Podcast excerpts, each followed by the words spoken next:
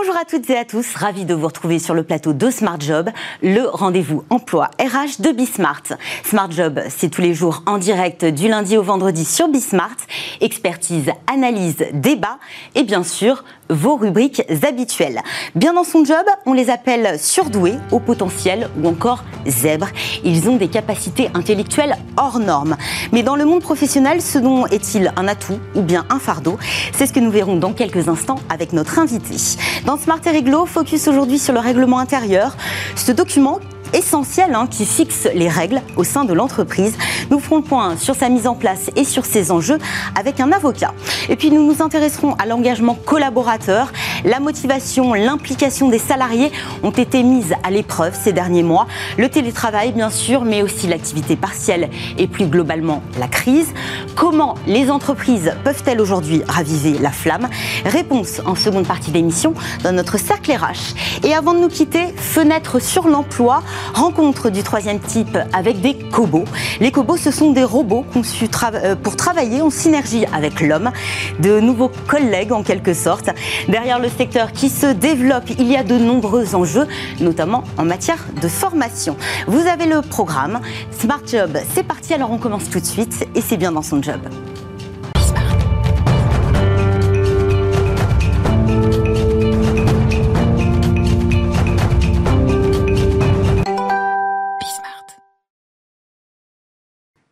Bien dans son job autour de la douance et je reçois Fabrice Michaud, fondateur de HPI Talent. Vous êtes à distance, Fabrice Michaud, bonjour. Bonjour. Alors Fabrice, vous êtes le fondateur de HPI Talent. HPI euh, Talent, c'est une organisation hein, qui euh, aide à révéler les talents des adultes surdoués en entreprise. Organisation née en 2008. Vous leur donnez de la visibilité euh, à ces adultes à haut voire très haut potentiel. Vous les accompagnez pour les aider à se révéler, hein, à se rencontrer aussi, mais vous formez aussi les professionnels. Vous êtes vous-même surdoué, Fabrice Michaud. Qu'est-ce qui dans votre parcours vous a, vous a euh, amené à faire de la douance, votre expertise, à accompagner les adultes à haut potentiel en fait, c'est un peu du, hasard de la nécessité. C'est-à-dire que je dois avoir neuf métiers aujourd'hui. Et puis, je, suis, je suis prof en école de management, j'ai été à la fac, je suis consultant, je fais du conseil de direction, je fais de la formation, de la coopération internationale. Et en fait, je me suis promené comme ça au cours de la vie sans, un peu au hasard euh, de mes envies, de mes opportunités. Puis j'ai été détecté à partir de, je sais plus, c'est de 2003-2004. Et puis je me suis dit qu'en fait j'avais encore plus de ressources, donc j'ai foncé. J'ai mon métier c'est aussi de l'ingénierie pédagogique. Je fais des conférences. J'ai créé la première organisation de coaching en France en, en 94. Et quand j'ai vu le désert sur les adultes, parce que tout ce qui avait c'était C'est ça, c'est le constat que vous avez fait. Ah c'est que finalement les adultes ne sont pas bien pris en charge, moins que les enfants. Enfin, en tout cas, quand on est détecté à l'âge adulte, c'est plus compliqué. En fait, il y a plusieurs choses. C'est-à-dire que les adultes, c'est pas des enfants qui ont grandi. Ils ont des problèmes de couple, ils ont des problèmes de famille, ils ont des problèmes d'emploi, d'employabilité, de rapports sociaux. Vous voyez, et à la fois les enfants, ils sont un peu sous contrainte des parents, de l'école, d'un certain nombre de choses. Les adultes peuvent se débrouiller avec des contextes et des problématiques euh, absolument différent. Et, moi, quand j'ai démarré, il y avait surtout des choses sur les enfants. Il y a un autre problème aussi, c'est que les adultes, ils se défendent. Donc, vous les maniez beaucoup moins facilement que les enfants. Euh, donc, moi, quand j'ai vu ça, bah, je me suis dit, j'ai fait comme d'habitude, j'ai été médiatisé pendant 10 ans sur le coaching, c'est la deuxième fois dans ma vie. Euh, bah, j'ai dit, je vais créer, je vais créer, je vais faire, je vais fonder, je forme des professionnels depuis 15 ans. Ce portail international, j'ai des correspondants en Europe, en Afrique. Euh, en Asie, au, Canada, j'ai des réseaux, j'en ai des, milliers en, réseau. Et, je rajoute en plus qu'existe, enfin, j'ai pas trouvé ni en France ni en Europe, c'est que j'accompagne des très hauts potentiels au-dessus de 145 de QI et des très très hauts potentiels au-dessus de 160 de QI, c'est-à-dire au-dessus des tests. Il y a des gens qui sont au-dessus des tests. Justement, à quoi on reconnaît un haut potentiel? C'est uniquement une affaire de QI? Non, pas du tout. C'est-à-dire qu'il y a encore une croyance, alors pour l'instant je suis un peu les pieds sur le frein pour aller attaquer les tests, mais il y a quand même des psychologues qui attaquent les, tests. Même Wechsler, c'est celui dont on utilise les tests, euh, avait des, réserves sur l'utilisation de ces tests au-delà de 160. au-delà de 130, pardon. donc le, test est un outil d'aide à la décision. Il n'est pas en soi le révélateur. Et, ce qui pose problème, c'est le professionnel. Un certain nombre ne sont pas formés et ont le droit de faire passer des tests, mais ne sont pas formés sur la douance. Pour moi, il y a des gens qui ont plus de 130 qui ne sont pas sur eux. Et il y a beaucoup de gens qui ont moins de 130 à cause des tests, à cause des professionnels, à cause du système, à cause de la vie, et surtout des femmes. Je fais des conférences spécifiques sur les femmes surdouées. Donc ce n'est pas un euh, outil totalement fiable Pardon Ce n'est pas un outil totalement fiable, c'est ce que vous nous dites, euh, Fabrice Michaud. Mais, absolument, j'ai perdu le nom. Il y a un, un, psy qui fait partie du comité PISA en, en, France qui attaque ça très bien. Enfin, les gens sérieux savent bien que ce, cet outil. Mais si vous voulez, l'outil, c'est comme une, cuillère ou une fourchette. Il, est ce qu'on en fait. Euh, au-delà, du QI, quel est le profil type, s'il y en a un, du surdoué ou du haut potentiel? Non, c'est bien souci, c'est qu'il n'y en a pas un. C'est que vous avez le surdoué cliché, c'est celui dont on parle, que tout le monde reconnaît implicitement ou explicitement. Et vous voyez, celui qui saute des classes, qui a des bonnes notes, que tout le monde reconnaît, ça c'est cliché. Ça c'est simple. Euh, et, puis je suis pas sûr que tous les clichés soient surdoués par ailleurs. Pour moi, un certain nombre de clichés sont surperformants, surnormaux, mais n'ont pas des caractéristiques de surdoué. Ils sont juste surperformants. Et c'est très bien, hein, je fais pas de, je fais pas de racisme sur le sujet. Mais le, cerveau, on va dire, fonctionne plus vite, on va avoir euh, un raisonnement qui est différent. Euh, est-ce que ça a aussi un impact sur les relations sociales, les émotions? Est-ce qu'on peut être hypersensible et surdoué? Ouais, ils n'ont pas ça. Non, ils sont juste surnormaux, surperformants, et ils n'ont pas les attributs ou les problématiques ou les caractéristiques qu'ont les, autres surdoués, pour moi. Et, beaucoup des autres sont masqués, sont planqués. Heureusement, depuis trois ans, euh, c'est devenu une mode, ça explose de partout. Euh, même, même cette émission sur TF1 avec HP, si vous voulez, il y a trois ans, euh, moi j'ai régulièrement des interviews, des conférences. Il y a trois ans, il n'y aurait jamais eu ça. Donc, et là, ça ne va pas s'arrêter, évidemment. Donc vous pensez qu'en France, il y a une certaine reconnaissance? Euh, bah en fait, Progressive, en tout cas. Sur la reconnaissance. En tout cas, il y a une digestibilité, il y a une acceptabilité pour aborder ce sujet. On a 30 ans de retard sur les pays anglo-saxons. Moi, j'ai travaillé à Hong Kong. Enfin, normalement, je travaille en Europe, en Afrique, en Asie. Je fais des conférences sur ces endroits-là. J'en ai plusieurs sur, YouTube. Euh, mais à, Hong Kong ou à Singapour où, j'allais, les gamins sont testés, aux États-Unis, mais même en Chine. Moi, j'étais vice-président de Mensa Aquitaine. Vous avez le logo de Mensa, on vous arrête pour vous parler comme un sportif de haut niveau. Et en entreprise, est-ce qu'il n'y a pas un risque de décalage? Est-ce que finalement les surdoués arrivent à trouver leur place Oui, euh, oui, de plus en plus. Moi, je travaille depuis 35 ans dans les organisations. J'accompagne des comités de direction, des transformations, des cadres dirigeants, mais aussi des start-up, enfin des grosses boîtes. Hein. Je, travaille pour eux, Pôle emploi, France Télécom, SNCF, Caisse des dépôts, EDF, enfin des grands groupes. Dans, les comités de direction, pour moi, plus on monte, plus il y a des enjeux stratégiques et des charges mentales, plus on trouve des surdoués. C'est pas rédhibitoire, mais plus on en trouve. J'accompagne des DSI aussi, des directions de systèmes d'information de groupe, euh, il y a beaucoup de surdoués. Et d'autistes Asperger, hein, qui sont des cousins, des amis. Et puis on peut être les deux aussi, Asperger et surdoué. Mais, mais bien sûr, ce qui, ce qui se passe en particulier depuis trois ans, c'est qu'on peut prendre en compte dans le champ de la diversité, en particulier, mais aussi dans le champ des RH, ce sujet-là, sans, sans passer par les clichés. Si vous voulez, vous avez deux gros clichés, c'est euh, le cheval de course ou l'avion de chasse, et puis euh, l'emmerdeur qui n'est pas insérable. Mais, mais, mais vous ne voyez pas, ça, du tout. Mais au-delà au de, de, de, ces clichés, est-ce qu'il n'y a pas un ennui qui peut survenir beaucoup plus tôt euh, chez ah les surdoués dans, dans, les tâches, les missions qu'on leur, euh, qu'on leur donne Peut-être euh, aussi, je ne sais pas, enfin voilà, une intolérance à la routine, à la monotonie Absolument. Alors ça, ça c'est chiant. si vous voulez, faut si vous voulez, au bout d'un an et demi, vous avez fait le tour. Au bout de deux ans, vous avez fait le tour. Et si vous avez un emploi pauvre, vous vous ennuyez. Mais il y a un enjeu euh, managérial derrière, c'est comment susciter et, relancer à chaque fois euh, pour avoir des missions diverses et faire en sorte que le surdoué euh, s'épanouisse en fait dans son job. Alors ça, c'est possible. Je pense qu'il y a de plus en plus de managers, mais qui n'étaient pas informés. Moi, je travaille avec eux, j'en accompagne, où je leur dis, mais filez-leur un projet transverse, un os arrangé, euh, mettez-leur euh, sur l'innovation. Ou dans les entreprises, je dis, vous avez un dossier tout pourri qui vous fait peur, mettez un surdoué, va vous déminer le terrain, mais payez-le correctement et ne le trahissez pas. Mais ça va marcher, hein. Parce qu'un sur... si vous voulez, là, ou pour d'autres, ils vont être flippés, le surdoué, ça va l'amuser. Le surdoué normal. Hein. Et l'accompagnement que vous proposez, c'est euh, en direction des surdoués, mais aussi des entreprises, pour qu'elles accueillent au mieux et qu'elles... Euh, Je fais des séminaires de sensibilisation dans, dans les organisations avec les, les, conseillers carrières, les, les RH, euh, les, services de recrutement interne, les services de mobilité interne, les psy. donc soit ça peut être sur les fonctions support pour, pour acculturer les politiques de mobilité ou de recrutement, ou, ou les risques psychosociologiques aussi, parce que ça, ça, ça, ça parle de ça, euh, ou sur des, des, des, patrons de diversité, mais ça peut être aussi les lignes managériales, quand ils se retrouvent parfois avec des profils compliqués.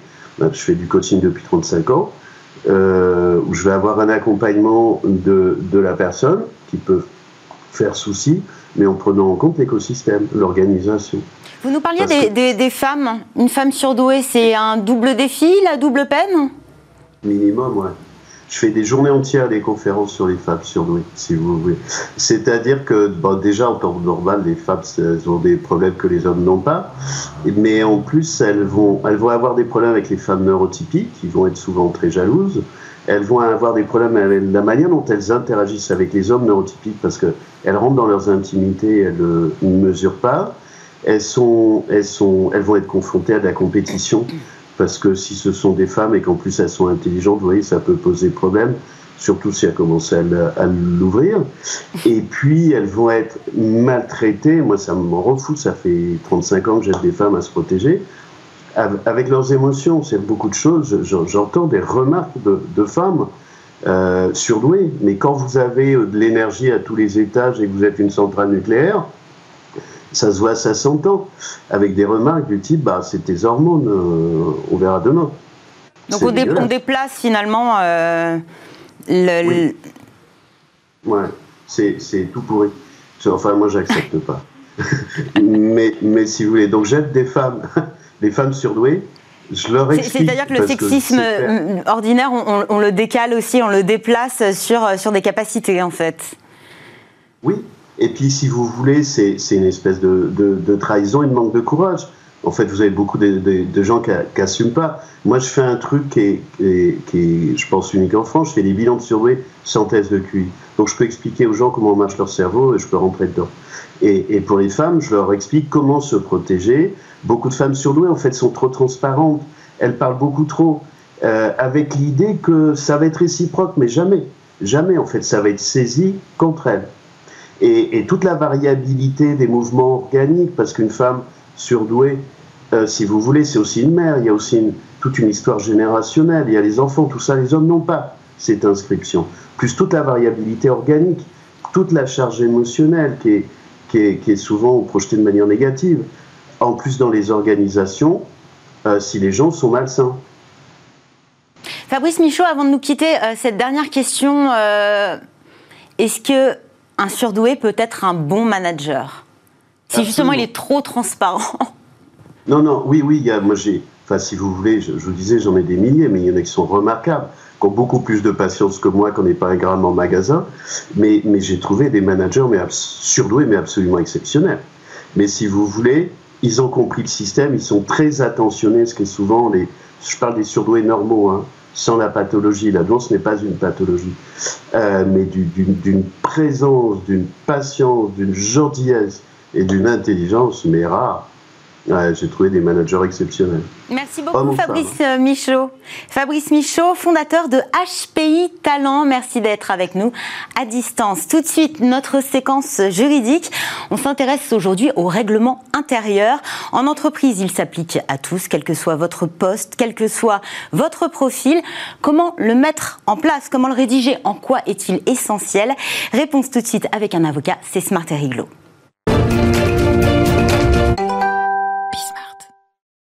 et Autour du règlement intérieur, c'est un peu le pilier hein, au sein de l'entreprise. Étienne Pujol, bonjour. Bonjour Fanny. Vous êtes avocat en droit social au sein du cabinet Berilo. Euh, bon, on va partir euh, du bon basique. Hein. Qu'est-ce qu'un règlement intérieur déjà? En fait, euh, le règlement intérieur va être la colonne vertébrale de tout ce qui est hygiène, santé, sécurité au travail. Et ça va être vraiment, la, comme je le dis, la colonne vertébrale, c'est-à-dire que l'employeur va le mettre en place pour opposer à tous les salariés les modes de fonctionnement de l'entreprise. Et on dit bien tous les salariés, c'est-à-dire que l'employeur est aussi euh, concerné Oui, oui, tout à fait. Il, est, il, est, aux premières loges, puisque c'est lui qui l'établit, euh, mais il est aussi celui qui va être le garant du respect des normes qu'il a mises en place. Et à défaut de règlement intérieur, qu'est-ce qu'il se passe? Eh bien, justement, s'il ne met pas en place de règlement intérieur, il ne pourra pas euh, sanctionner, par exemple, ses salariés. Typiquement, on met en place des règles d'hygiène et de sécurité, le port d'une blouse ou le port de, vêtements de sécurité pour les salariés.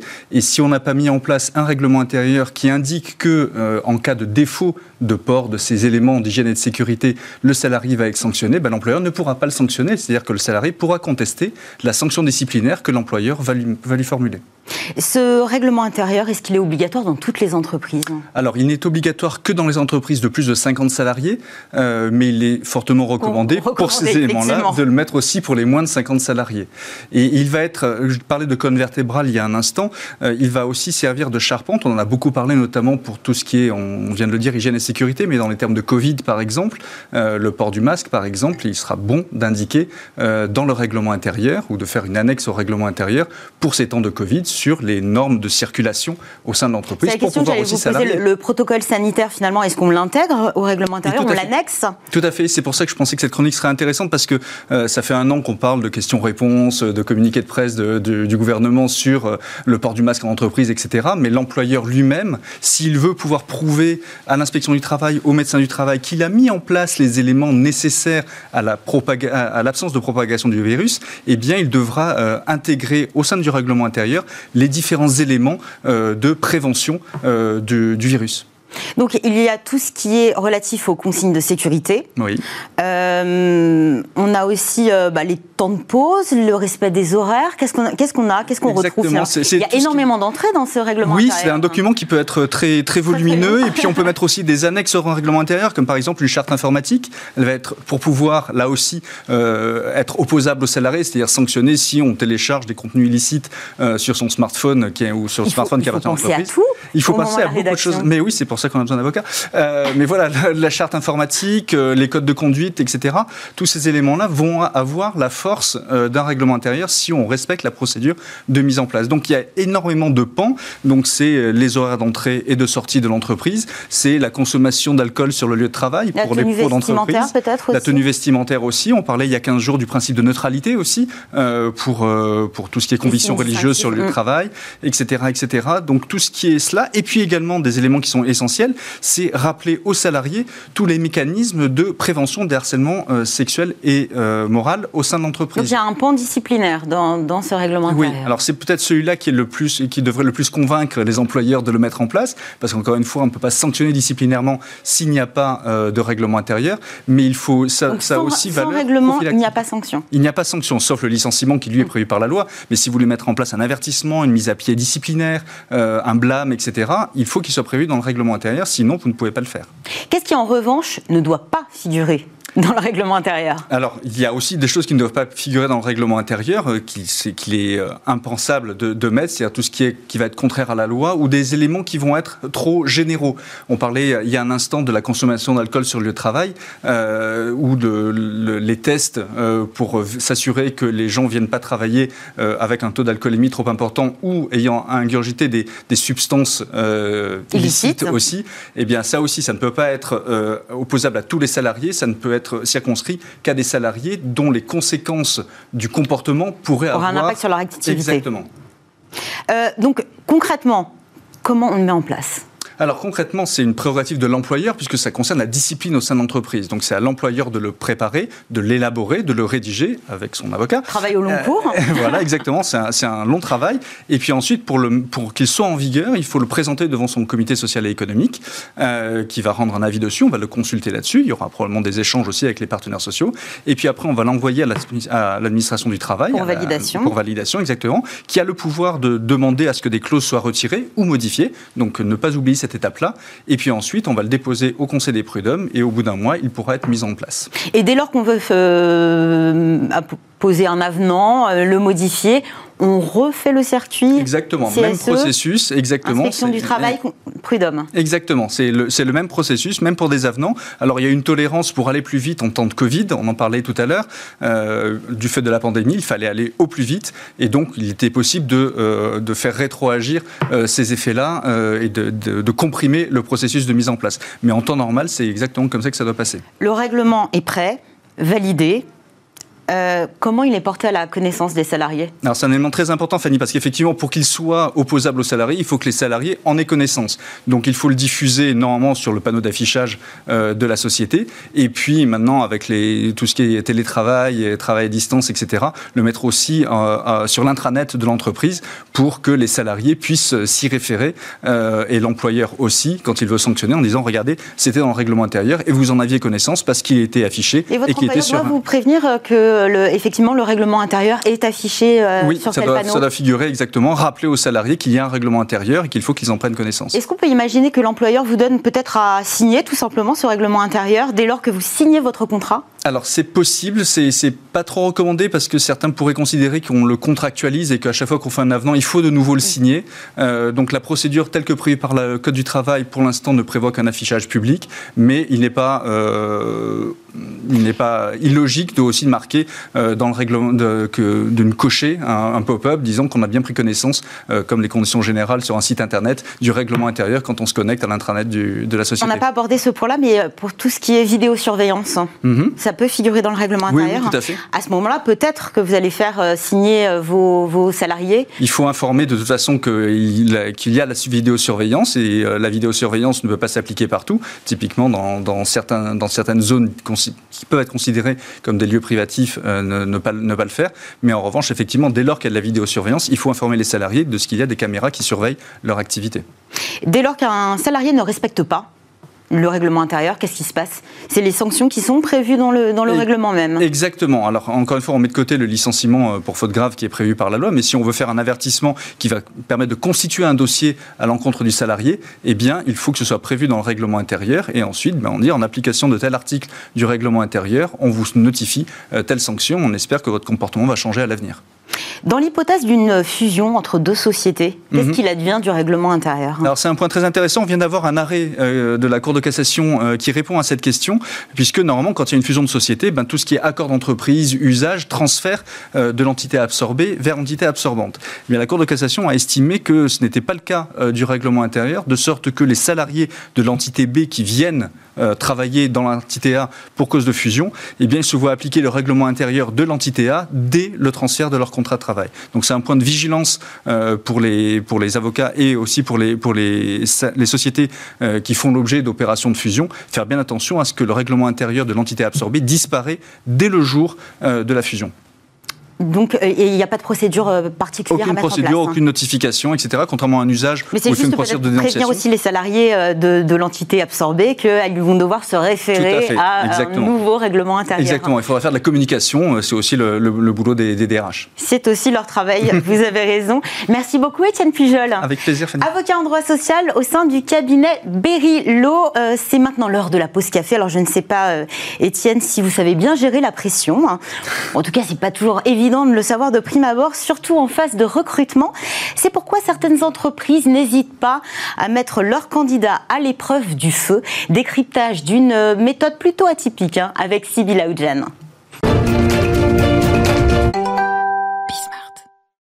La pause café avec Sybille Aoudjan. Bonjour Sybille. Bonjour Fanny. Ravi de vous retrouver. Moi aussi. Alors le stress en entreprise, moi, c'est quelque chose d'assez euh, courant, on y est tous euh, confrontés. Euh, mais comment on peut savoir si la personne que l'on va recruter sera capable de supporter les épreuves une fois en poste? C'est compliqué de savoir ça.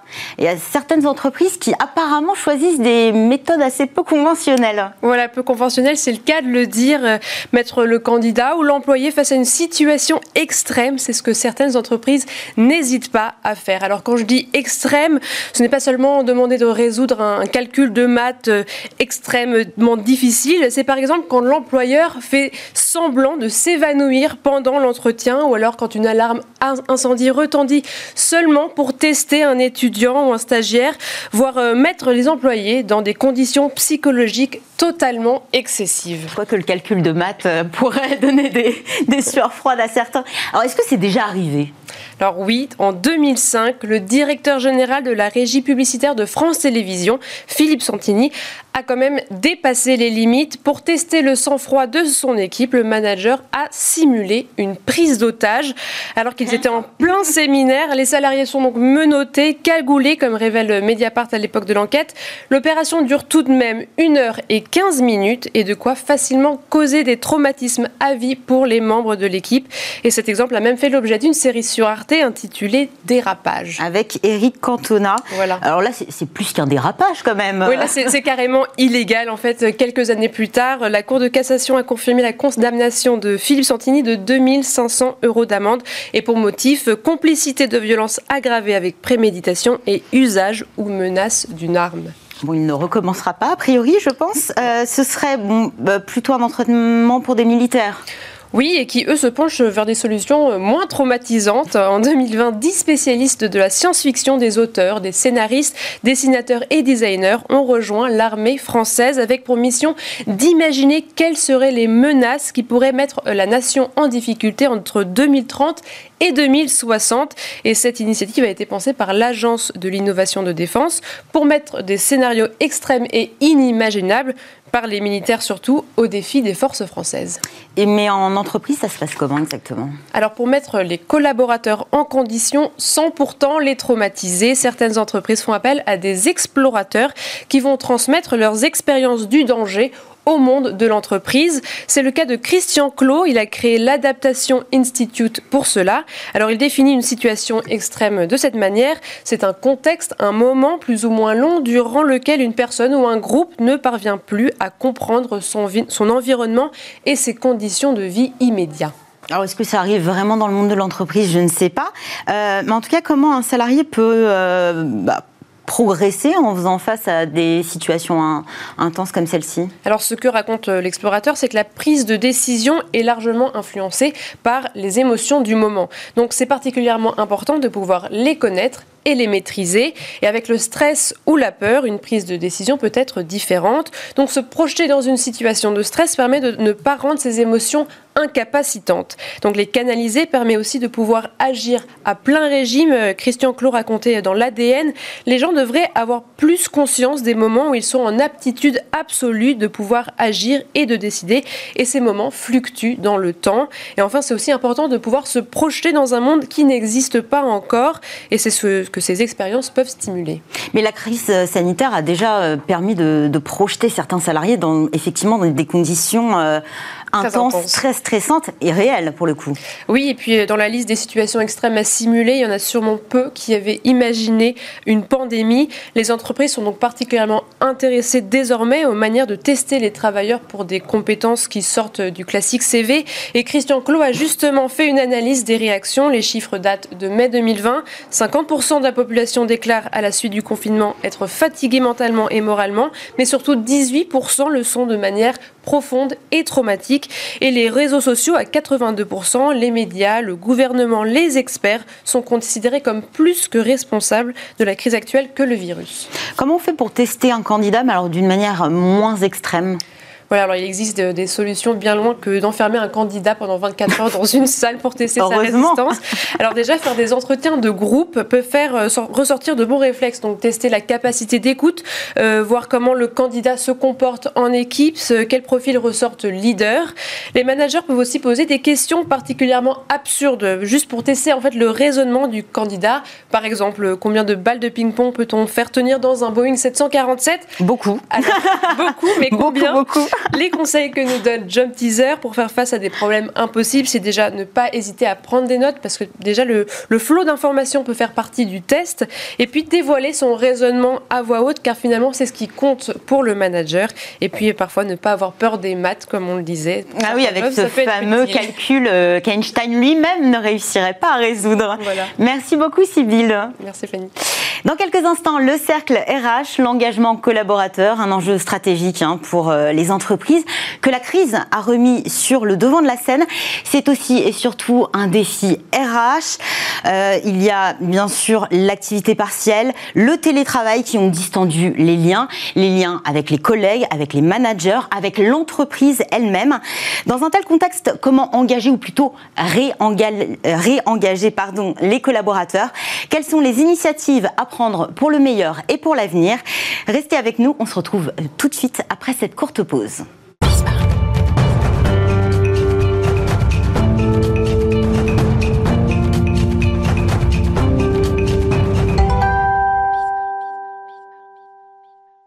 Retour sur le plateau de Smart Job pour le Cercle RH, une table ronde autour de l'engagement collaborateur aujourd'hui. Alors c'est vrai qu'il y a de nouveaux enjeux aujourd'hui, hein, avec euh, un peu plus d'un an de crise, euh, une crise qui a profondément bouleversé nos modes de travail, nos modes de collaboration également. Euh, pour en parler, je reçois Christophe Bergeon, CEO et cofondateur de Zest Me Up. Bonjour Christophe. Bonjour Zest Me Up, en deux mots, c'est une solution de management en temps réel. Exactement, écoute et performance des collaborateurs et des équipes. Donc application euh, justement pour, euh, pour mettre en place des sondages euh, et réengager, si possible durablement, les, les collaborateurs. Bien comprendre ce qui est important pour chacun et puis donc adapter son management. Et en période de crise et de, et de Covid, c'est très important quand on travaille à distance. Essentiel même. J'ai également à mes côtés Tiffaine Galliez. Bonjour Tiffaine. Bonjour. Vous êtes Innovation and Knowledge Manager chez Great Place to Work, un acteur de référence hein, dans le, la qualité de vie au travail. Vous éditez euh, chaque année un palmarès hein, des, euh, des, endroits où il fait bon travailler. On en est à la 19e édition cette année, tout je à crois. Fait, tout à fait. On pourra d'ailleurs faire le point sur, euh, sur ce palmarès cru 2020, 2021. 2020, tout donc à fait. Sur l'exercice 2020. Exactement. Et à distance, je reçois Benoît Serre, vice-président de l'ANDRH, qui est également senior partner au Boston Consulting Group. Bonjour Benoît. Bonjour Fanny. La première question, c'est à Tiffaine euh, que je vais la poser, Tiffaine Galliez. Euh, bah voilà, on, va commencer par l'un des fondamentaux, hein. l'engagement collaborateur. Très rapidement, qu'est-ce que c'est? Alors l'engagement collaborateur, ça va être vraiment pour, euh, pour l'entreprise de jouer sur différents tableaux pour être sûr d'attirer, mais aussi de fidéliser. Euh, effectivement, c'est euh, c'est pas simple parce qu'il y a différentes choses qu'il va falloir regarder. Déjà, la partie vraiment expérience collaborateur par rapport au management. Donc là, je pense que j'aurai aussi euh d'autres choses à dire. Mais en l'occurrence, vraiment sur la partie crédibilité du management, vraiment que le management puisse donner une feuille de route, communiquer clairement euh, de quoi il en retourne, être vraiment sur la distribution des tâches correctes, une, une cohésion voilà très forte. Ensuite, euh, il y a aussi tout un travail sur l'équité, euh, la rémunération, ça c'est effectivement très important, l'inclusion, euh, l'équité de traitement, euh, tout un travail aussi sur le respect, la collaboration, l'association aux décisions, euh, tout un travail de convivialité aussi qui joue beaucoup sur cet engagement des collaborateurs, même si c'est pas facile aujourd'hui, mais euh, voilà. On y reviendra peut-être sur le concept de bienveillance, Absolument. en quelque sorte et la fierté, euh, fierté euh, d'être euh, voilà d'être dans cette organisation, de faire ce que l'on fait, de se rendre compte aussi de l'impact de ces actions au quotidien, chose qui nous a beaucoup manqué, je pense, dans l'année qui s'est qui s'est passée. Est-ce qu'on peut dire que c'est l'engagement collaborateur a des liens très forts Est-ce que c'est la même chose que la motivation? Alors là, vous me posez une colle. Je dois dire que euh, moi, je reste sur des choses extrêmement pragmatiques. On dit qu'on s'engage parce qu'on est motivé. Oui, on, s'implique parce qu'on est motivé. Oui, on s'engage quand on est quand on est motivé, tout à fait. après, il faut que la motivation ait vraiment fasse vraiment sens en fait avec avec ce qui avec le besoin du collaborateur. C'est vrai que quand on parle de, de motivation, il y a différentes choses qui peuvent jouer. le fait d'avoir un voilà un objectif qui est clair, avoir les moyens de les, euh, de les avoir, de les, de, les, de les réussir, mais aussi que la récompense vale le coup. Euh, si on prend la motivation selon Vroom, donc euh, un théoricien sur le sujet, c'est vraiment ces trois choses-là qui vont, qui vont jouer et qui vont donc permettre effectivement euh, l'engagement. Mais c'est vrai que quand on est dans l'accompagnement des, des, dirigeants ou des managers, c'est quelque chose, euh, voilà, on essaye d'éviter de se perdre dans la sémantique parce que, et aller droit dans l'action. Benoît Serre, après un peu plus d'un an de crise euh, et la distance hein, que le télétravail suppose, est-ce qu'on peut considérer que les salariés sont encore engagés dans leur entreprise? Ça, c'est le, le, grand mystère, parce que le, le sujet de, de l'engagement, il se pose dans des, conditions extrêmement euh, différentes à celles que qu'on vient d'évoquer à l'instant, qui sont, je dirais, les conditions classiques de l'engagement. Donc c'est sûr que je ne sais pas s'il y a un problème d'engagement parce qu'on s'est rendu compte d'ailleurs, euh, plusieurs études ont montré que euh, les salariés considéraient une très large majorité, près de 68%, que leurs entreprises avaient plutôt bien géré la crise. D'ailleurs, c'est un chiffre qui est largement supérieur aux politiques ou aux parlementaires. Donc le niveau de l'engagement, il risque d'être assez fort au moins a priori. Le problème, c'est que les entreprises vont pas devoir décevoir quand les gens vont, vont revenir dans les entreprises pour ceux qui sont en télétravail ou vont reprendre une activité euh, plein temps pour ceux qui sont en chômage partiel. et mais également. vous, dites a priori parce qu'on est sur du déclaratif. Oui, on est sur du déclaratif, mais c'est vrai que c'est un chiffre qui est très étonnant. On n'avait pas connu ce chiffre de confiance a priori des salariés dans leurs entreprises euh, aussi élevé depuis très longtemps. Donc euh, c'est plutôt une, bonne nouvelle, mais en revanche, ça signifie à l'inverse que la pression est forte. C'est-à-dire que les entreprises ne doivent pas décevoir parce que le niveau de désengagement sera à la hauteur de ce niveau d'engagement supposé. Alors pas forcément désengagé en tout cas pour l'instant, et pourtant euh, euh, une étude de 2018 euh, disait qu'en France, 69% des employés ne se sentaient pas engagés, 25% se disaient complètement désengagés. Christophe Bergeon, comment expliquer ce phénomène? Alors je pense que, enfin, pour euh, rebondir sur ce que vient de dire euh, euh, Benoît, il y a un très fort pourcentage aussi peut-être parce qu'on est solidaire face à une crise et face à une difficulté telle qu'on l'a vécue. Donc, on quand même de, resserrer les liens, même s'ils se sont distendus. Exactement, exactement. Donc on est tous sur le même bateau, on essaie d'y arriver. Il y a d'autres études qui montrent. Moi, j'ai lu une étude, de, je crois, menée par IBM et Gallup aux États-Unis, où il y, a, il y a, une différence entre la perception qu'ont les dirigeants, les DRH et les collaborateurs qui est énorme. C'est-à-dire qu'il y a un gouffre qui s'est creusé pendant la, pendant la crise. C'est-à-dire que les, les, managers ont le sentiment que leurs salariés sont moins engagés. C'est-à-dire que, ce que eux-mêmes prétendent. Les dirigeants ou les DRH ont plutôt l'impression qu'ils ont bien réagi face à la crise, qu'ils ont mis en place les dispositifs nécessaires, et c'est pas forcément l'opinion des collaborateurs. Donc en fait, il y a, et, et, le désengagement, il est là aussi. Voilà. Donc euh, les, les sujets de désengagement, par exemple, c'est est-ce que j'ai une vraie transparence euh, de la part de l'entreprise? Et quand on parle de Covid, en l'occurrence, euh, voilà, si on dit quelque chose qu'on ne fait pas, qu'il y a un désalignement par rapport à ça, c'est évidemment terrible en termes de désengagement.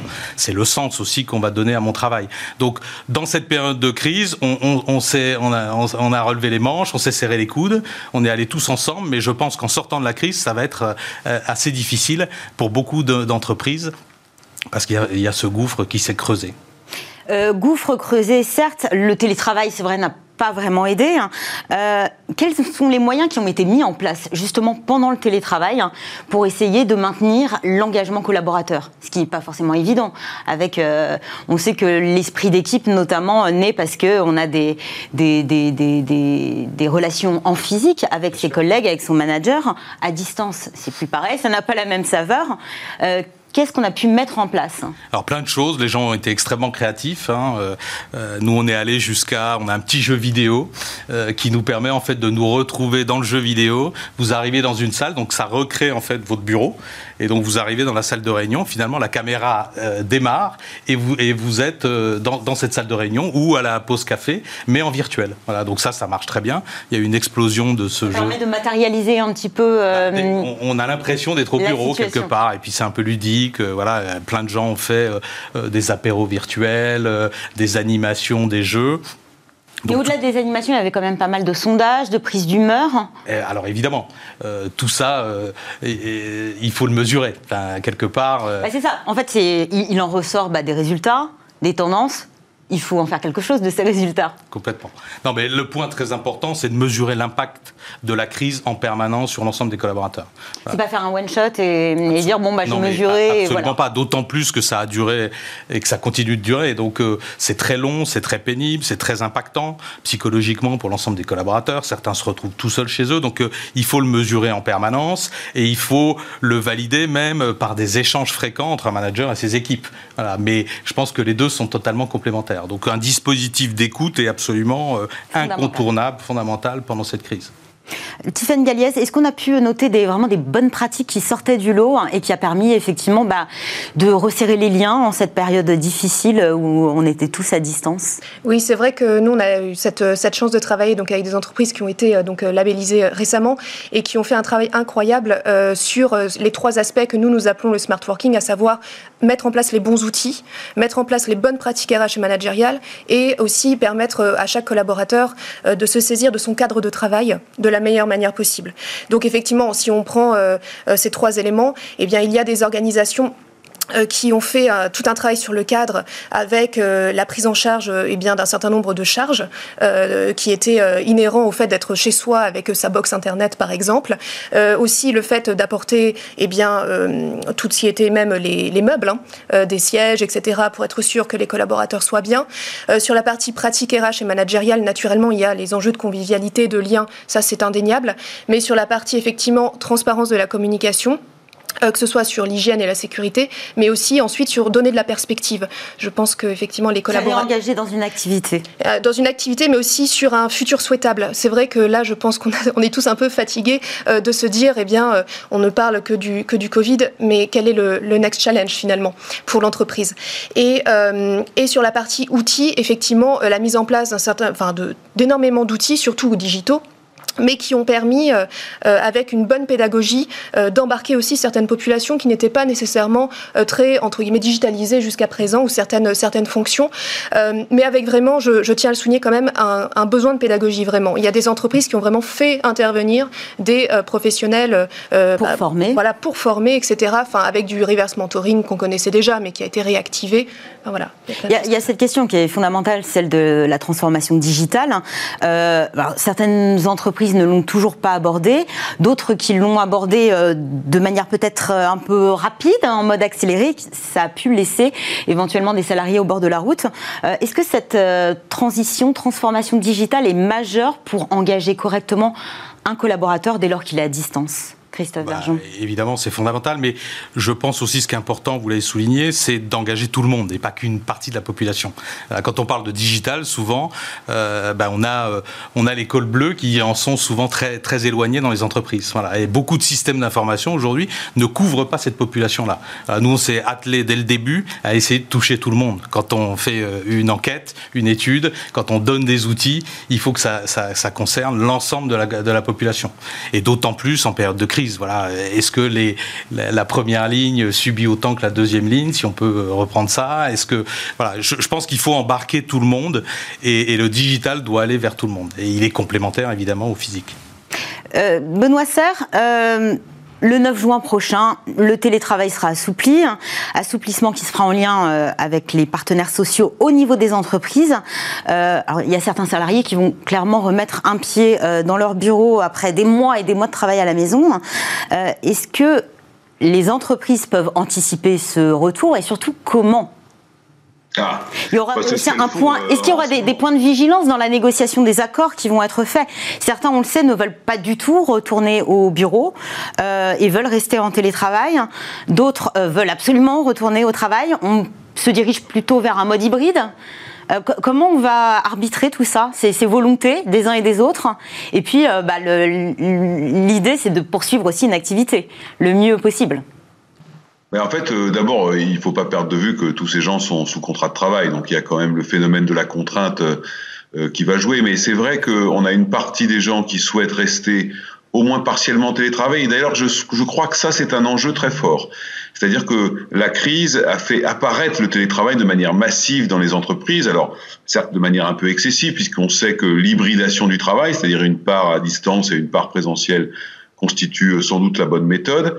Euh, tout ça pour dire que ça va être difficile pour les entreprises de dire voire impossible, de dire on repart comme avant. C'est-à-dire qu'il n'y a pas de télétravail et tout le monde y va. Donc c'est vrai qu'il va falloir euh, l'organiser. Maintenant, ça va pas être un télétravail comme on a connu euh, depuis un an et demi. Ça va être un télétravail beaucoup plus organisé, structuré, managé. C'est un peu le drame du télétravail qu'on a vécu depuis un an et demi. C'est-à-dire qu'il s'est fait dans l'urgence, sans préparation, sans management. Et on sait que le télétravail, il change considérablement euh, les modèles de management, il renforce l'autonomie, il renforce la liberté d'organisation, autant de choses qui ne sont pas forcément naturelles dans beaucoup d'entreprises. Et d'ailleurs, pour prendre le lien avec le thème de votre émission, l'engagement, il repose beaucoup sur la liberté d'organisation, l'autonomie et la confiance. Donc c'est vrai que d'une certaine manière, le télétravail constitue un, une opportunité forte de recréer des liens différents et fondés plus sur l'engagement, la motivation et la transparence avec les, avec les salariés. Donc le retour du 9 juin, il est important sous deux euh, conditions. La première, c'est effectivement d'écouter et de savoir comment les gens ont vécu cette crise. Elle est très intime, elle est très humaine.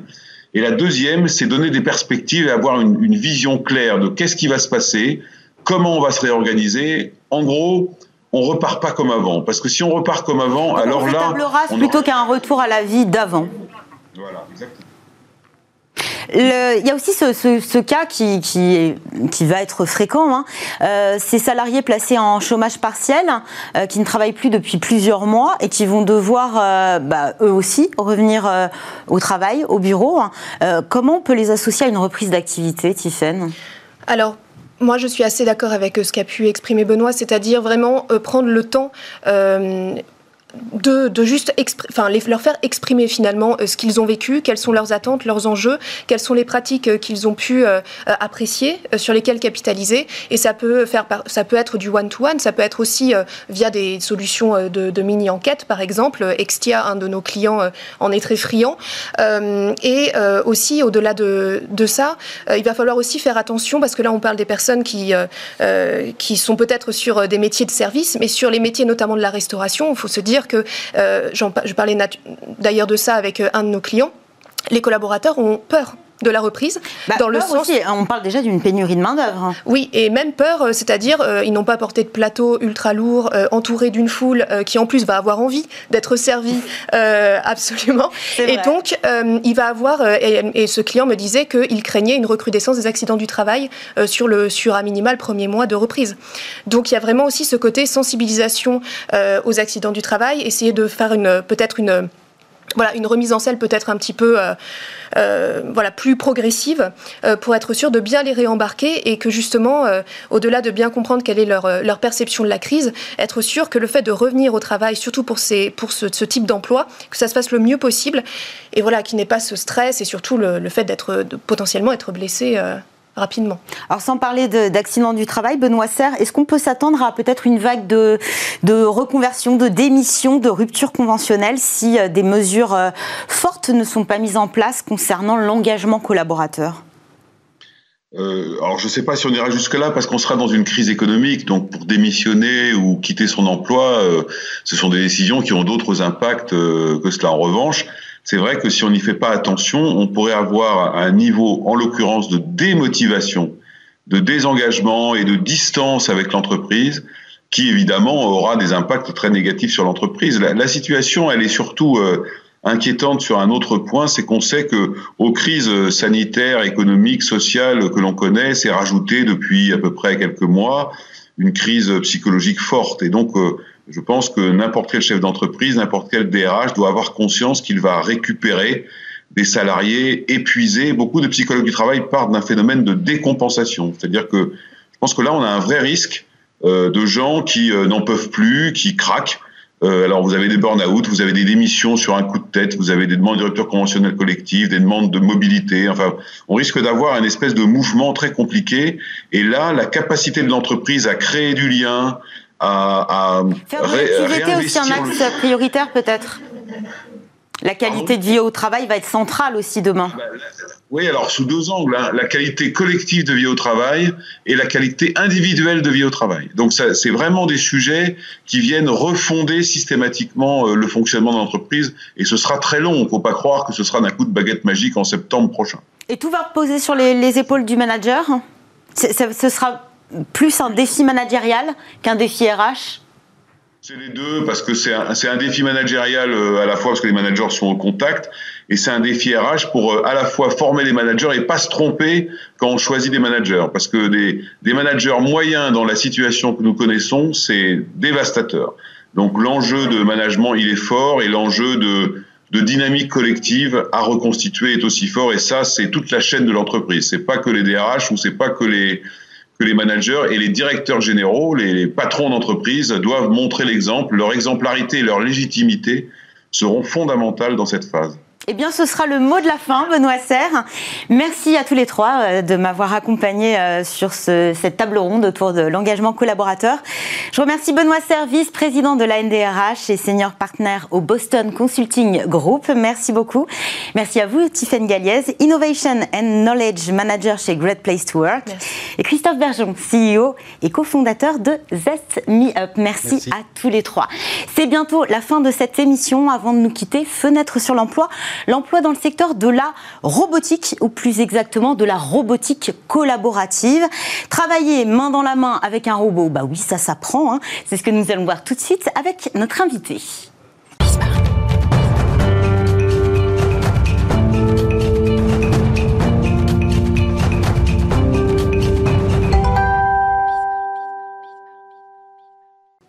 Fenêtre sur l'emploi, où on part à la rencontre des cobots avec Martin Dutert. Bonjour. Bonjour.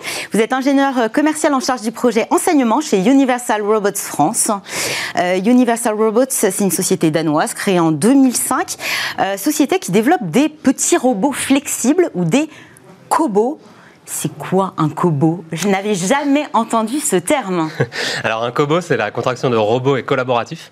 Donc ce sont des robots qui sont euh, polyvalents et qui permettent euh, d'automatiser euh, une large, un large éventail de tâches répétitives et pénibles dans tous les secteurs de l'industrie. On a quelques visuels, je crois. Ça, ressemble un peu à un bras mécanique. Exactement. Donc c'est un bras qui est motorisé avec six, six axes de rotation et qui permet de reproduire des mouvements similaire à un bras, un bras humain.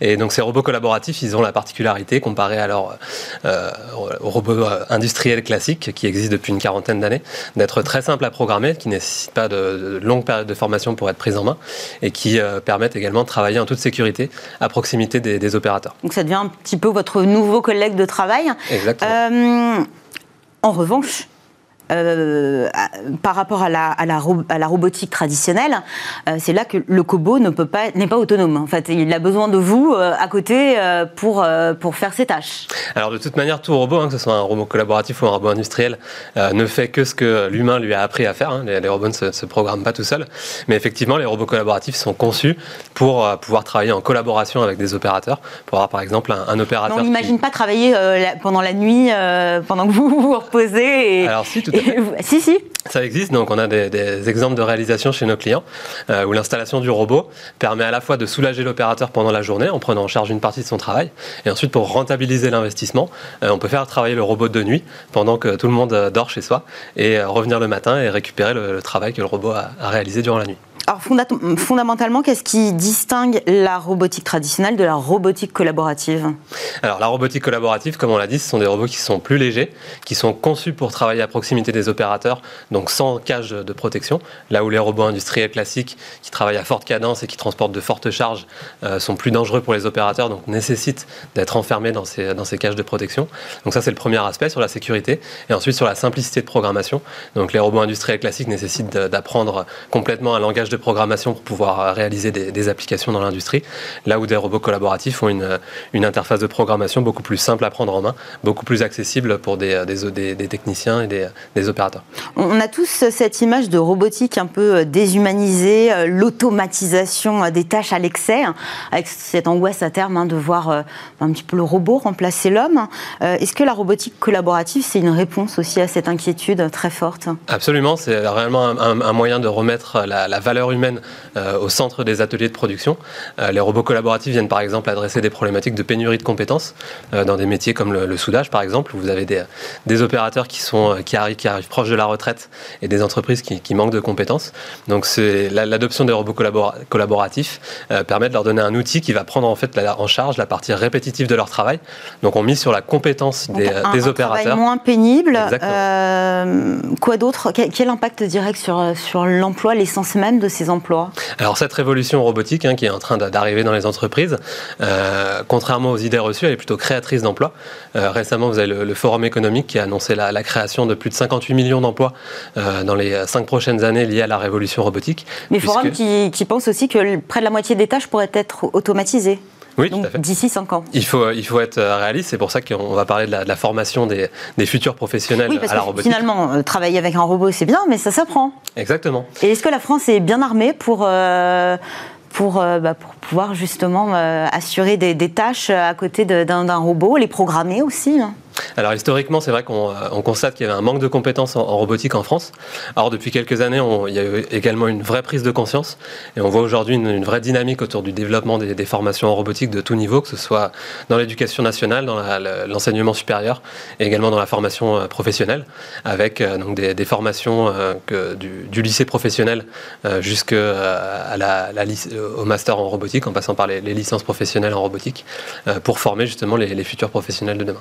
Donc l'idée, c'est d'établir de, des partenariats peut-être, justement les entreprises qui vont euh, peut-être euh, mettre en place euh, bah, des formations dans les lycées avec parce qu'il y a de la théorie, oui, mais il y a de la pratique aussi. Bien Surtout quand il s'agit de, robotique. Et, évidemment, c'est très important de, familiariser les jeunes avec la, programmation et l'utilisation du robot en conditions en conditions réelles.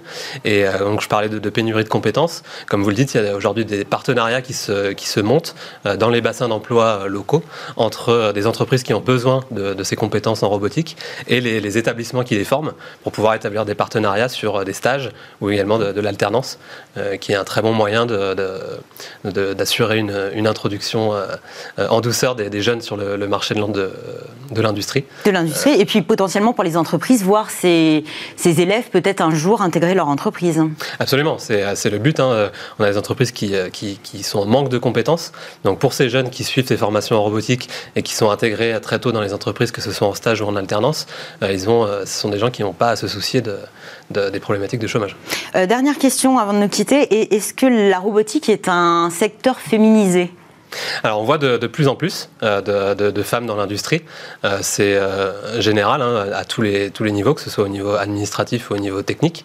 on voit de plus en plus de, femmes dans l'industrie. Il y a un enjeu aussi dans, sur l'enseignement, peut-être aussi d'aller séduire les femmes pour Bien venir sûr. travailler dans le secteur Alors les, femmes et les, jeunes de manière générale, hein, pour les, établissements qui peuvent proposer cet apprentissage sur des robots collaboratifs, qui est une technologie d'avenir, c'est un facteur d'attractivité, que ce soit pour les établissements. C'est également gagnant-gagnant pour les étudiants qui ont un gros avantage sur leur CV au moment où ils vont euh, rechercher un emploi.